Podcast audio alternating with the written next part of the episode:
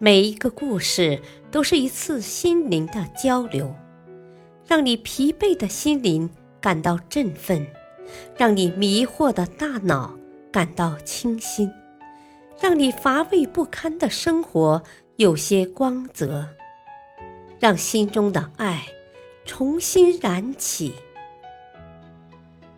欢迎收听《小故事大道理》。事业篇，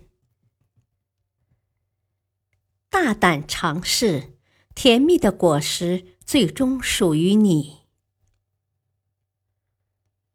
太荒唐了，太荒唐了！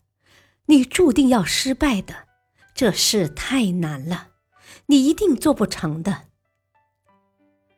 这就是我的家人对我最开始提出要开个食品店的反应。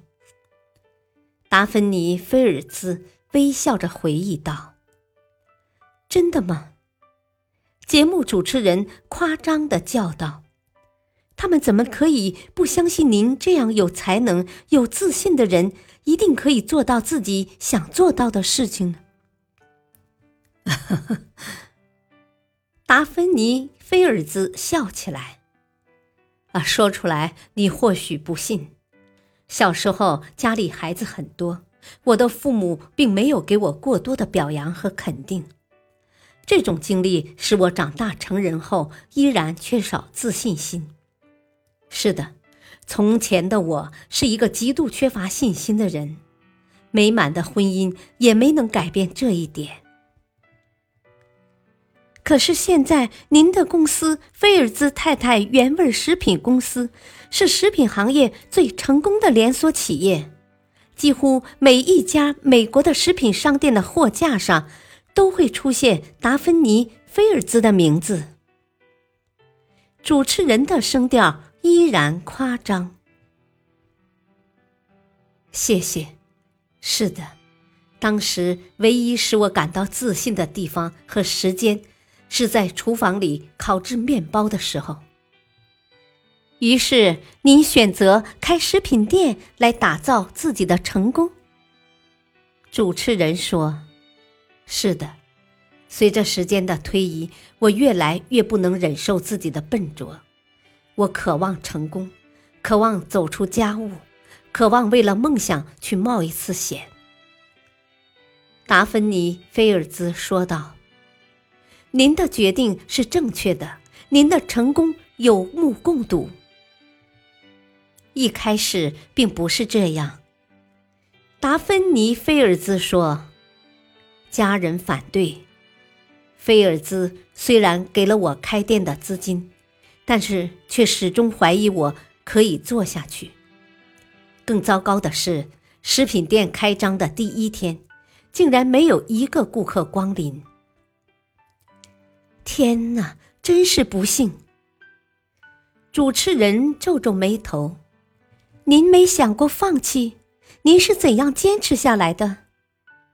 我当时甚至认为家人他们是正确的，但我不想放弃。既然已经开始冒险了，我想坚持下去。达芬妮·菲尔兹笑着说：“呵呵。”我端着一盘刚烘制的食品，在我居住的街区，请每一个过往的人品尝。所有尝过食品的人都称赞味道非常好，这让我越来越自信。大家也开始慢慢接受我的食品了。是的，您的大胆尝试不仅给我们带来了可口的食品，还带来了一个如此自信的。菲尔兹太太。最后，主持人笑着总结道：“大道理，没有人不期待成功，但很多人却害怕尝试。循规蹈矩更为稳妥，按部就班更为轻松，随波逐流更为简单。”于是，很多人都在循规蹈矩，都在按部就班，都在随波逐流，所以很多人都没有轰轰烈烈的成功，而另一些人敢于冒险，大胆尝试，于是甜蜜的果实最终属于他们。感谢收听，下期播讲马克·吐温的迂回之计。